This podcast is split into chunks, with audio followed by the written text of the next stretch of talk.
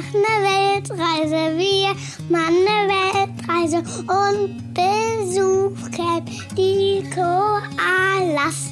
Und wir nehmen dich direkt mit.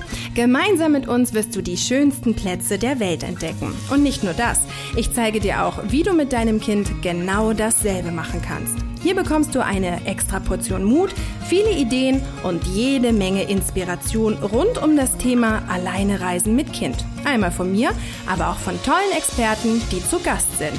Ich bin Janina Breitling und ich freue mich wahnsinnig, dass du dabei bist. Herzlich willkommen bei Bertie on Air.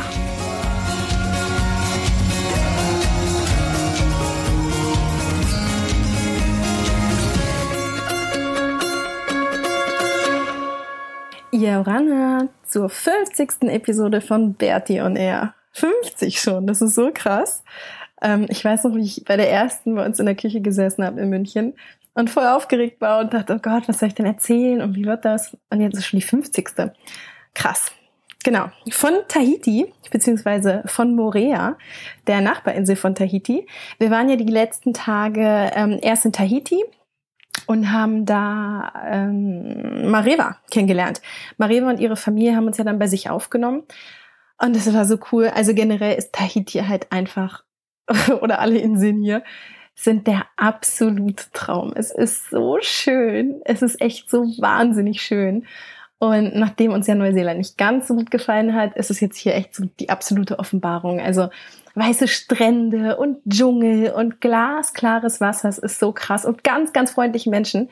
Die gab es natürlich in Neuseeland auch, aber so von der Landschaft, das ist halt einfach, ja, ich liebe Inseln und ich liebe Tahiti und alles, was hier drumherum ist. Und die, ähm, Genau, die Mariva hatte uns ja dann, wir sind ja mit der, äh, mit dem Auto mitgefahren und dann hat sie uns ja gleich zu sich eingeladen. Dann haben wir ein paar Tage bei ihrer Familie verbracht und das war auch so also so schön einfach. Diese Familie, die sind relativ arm, also denke ich jetzt mal, die Mutter, die arbeitet im Supermarkt, der Vater, der ist, ähm, arbeitet in einem Kino und die haben aber echt so gut es ging für uns aufgefahren. Also das hat schon damit angefangen, dass eins der Kinder, das sind drei Kinder, ähm, die in diesem Haus wohnen und dann noch ein Opa und dann die Eltern. Ähm, der Opa zum Beispiel spricht nur Tahitianisch, also total krass, der kann halt kein Französisch. Ähm, deswegen konnte ich mich mit ihm jetzt nicht so unterhalten, weil ich kein Tahitianisch spreche. Aber genau, der wohnte auch noch mit in dem Haus. Und es ist ein ganz kleines Häuschen, also eigentlich ist es eher eine Wohnung auf zwei Etagen. Unten ist so ein Wohnzimmer und eine Küche und das Zimmer von dem Opa und ein kleines Badezimmer. Und dann muss man so eine Holztreppe hochgehen und oben sind noch mal äh, zwei, zwei Zimmer. Nee, drei Zimmer. Genau, und ein kleines Badezimmer auch noch. Ähm, genau, und ein Kind hatte dann extra, der Kleinste musste dann extra sein Zimmer für uns räumen, ähm, dass Maxi und ich darin schlafen konnten und wir hatten dann halt echt ein Zimmer für uns alleine. Und ähm, ja, die haben halt sich so um uns gekümmert, dass es uns gut geht. Äh, Im Hintergrund weint hier gerade ein Baby, ist aber nicht Maxi. Ähm, genau, die haben sich so darum gekümmert, dass es uns gut geht und dass wir irgendwie äh, ja, einfach eine schöne Zeit verleben. Das fing an mit dem Essen dann auch. Die haben halt echt ganz, ganz traditionelle äh, Sachen gekocht. Irgendwie so eine Art Kartoffel. Tarot heißt das. Ähm, ist so eine Mischung aus Kartoffel und Süßkartoffel, aber schmeckt irgendwie auch so ein bisschen nach Kokos. Das muss man ganz, ganz lange kochen und dann kriegt es so eine, so eine etwas lilane Farbe. Das war total lecker. Und dann, ähm, genau, was halt hier auch die Spezialität ist, das heißt ähm, Poisson cru, also roher Fisch. Und der wird einfach mit Zitronensaft so ein bisschen mariniert und ähm, Salz und dann mit Kokosnussmilch. Und das war das irgendwie ganz süß, weil ich an dem einen Abend dann gesagt habe, dass ich das irgendwie total lecker finde, weil ich ab und zu schon mal Fisch esse. Und dann hat der Vater irgendwie am Morgen mir das zum Frühstück gemacht. Ähm, genau, und dann gab es für mich zum Frühstück rohen Fisch. Mm, war irgendwie cool. War halt haitianisch. Ähm, genau, wobei mir aufgefallen ist, dass die generell nicht so gesund essen. Also die hauen halt so viel Zucker in alles rein und essen, ähm, trinken schon zum Frühstück äh, Limonade und so und irgendwie ganz wenig Obst komischerweise, obwohl sie ja hier alles haben. Ähm, also so ganz gesund ernähren sie sich nicht, aber auf jeden Fall haben die sich halt wahnsinnig um uns gekümmert, haben dann ähm, den ganzen Tag mit uns verbracht, haben uns ganz viele Sachen gezeigt. Wir sind dann mit Mareva und ihrem großen Bruder, Leyan heißt der, mit dem sind wir dann zu einem Wasserfall gefahren. Das war auch total schön. Also richtig cool und haben die ganze Zeit im Auto so tahitianische Musik gehört und oh, das war so cool. Maxi und ich, wir saßen echt die ganze Zeit mit offenen, mit offenen Augen und offenen Mündern, weil es uns so schön also so gut tut einfach und so gut gefällt. Und dann sind wir noch an dem einen Abend wurden wir dann noch von der ganzen Familie eingeladen.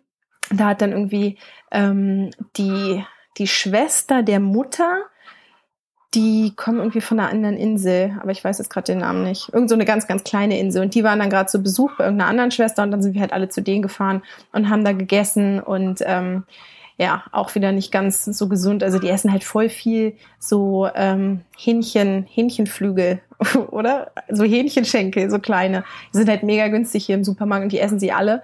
Ähm, wir haben dann irgendwie ein bisschen Obst gegessen und ein paar Kartoffeln und das hat dann auch gepasst. Aber ja, einfach, dass wir dann in diesem Kreise, im Kreise dieser Familie dabei sein durften und dann haben sie halt die ganze Zeit Taitianisch geredet, was ja auch total ist, eine wahnsinnig schöne Sprache. Ähm, und wir haben da gesessen, Maxi hat mit dem kleinen Bruder von der Mariva gespielt und es war einfach so äh, krass. Also wir sind in der Mitte von einer tahitianischen Familie und wodurch ist das entstanden? Weil Maxi und ich mit der Mariva per Anhalter mitgefahren sind und wir haben dann insgesamt, glaube ich, echt drei Nächte bei denen geschlafen. Ähm, und die haben jetzt auch gesagt, immer wenn wir wieder zurück nach Tahiti kommen, weil wir halt uns noch die anderen Inseln auch anschauen wollen, äh, wir sind immer eingeladen und wir können immer da sein und die sind dann auch gleich so, ja, total krass. Die haben dann halt gleich gesagt, wir gehören ab jetzt zur Familie und ähm, schicken mir auch voll die süßen Nachrichten, irgendwie, dass sie uns voll, voll lieb haben und wann wir wiederkommen und was wir machen. Und ähm, also total schön. Echt total, total schön. Und es war genau noch auf Tahiti und dann sind wir rüber nach Morea gefahren. Ähm, da sind wir jetzt auch gerade. Morea ist die Nachbarinsel von Tahiti. Ähm, ja, mit dem Schiff, das sind irgendwie ist eine halbe Stunde kostet ähm, ich glaube, fünf Euro oder so hat es jetzt gekostet. Maxi habe ich so durchgeschmuggelt.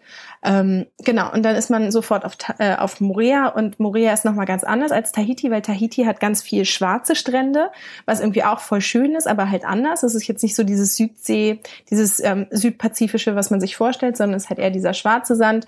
Ähm, ich kannte das von Madeira, genau, da gibt's auch schwarzen Strand. Und jetzt Morea ist komplett anders. Also wir waren gestern an einem Sandstrand, der war wirklich weiß, also richtig weiß. Und ich war jetzt auch schon in der Karibik und auf thailändischen Inseln und wirklich schon, habe viele Strände gesehen, aber das ist so schön. Also es ist Wahnsinn, Max und ich waren echt so, wow, krass.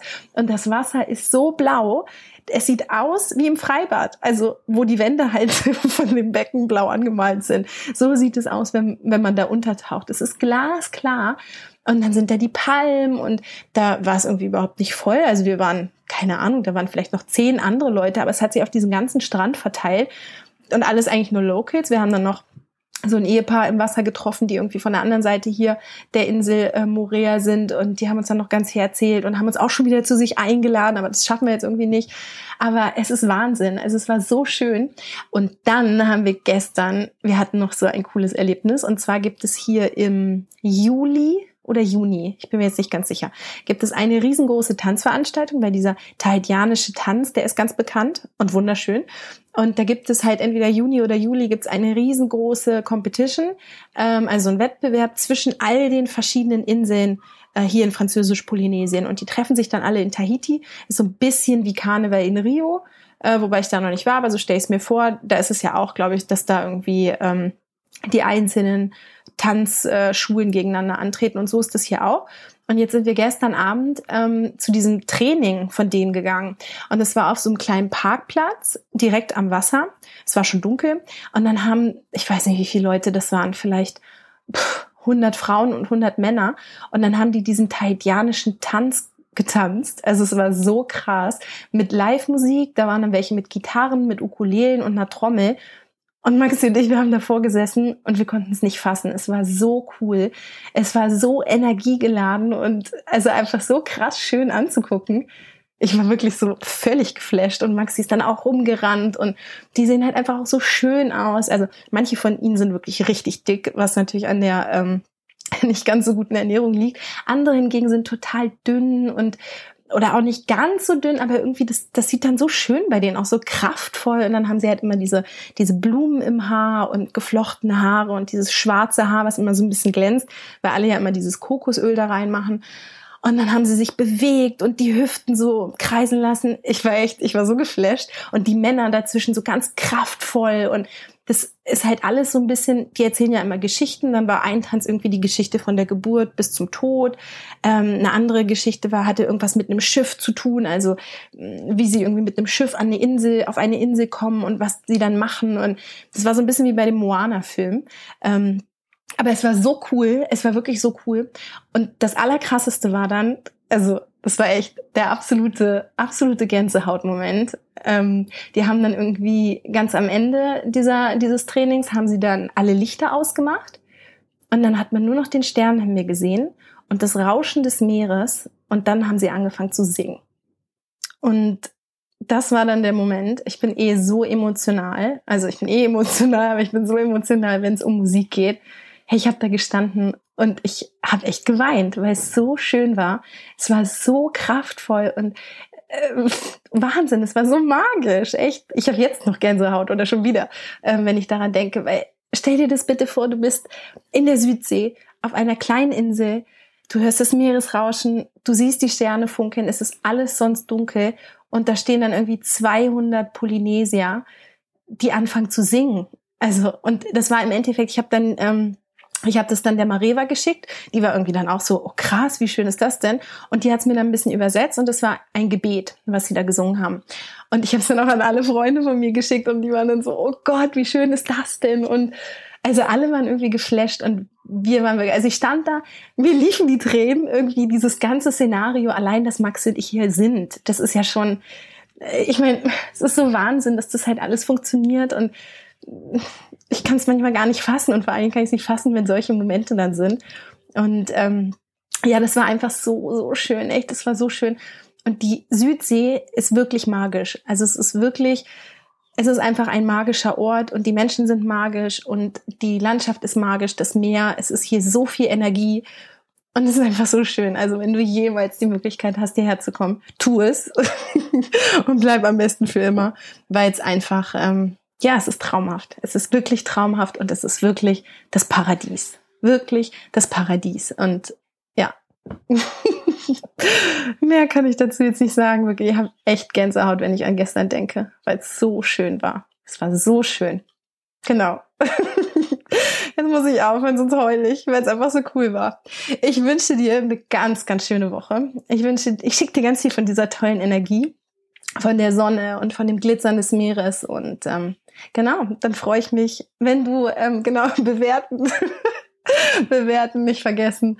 Und ansonsten nächste Woche hören wir uns wieder. Ähm, genau, habt eine schöne Zeit. Bis dann. Tschüss.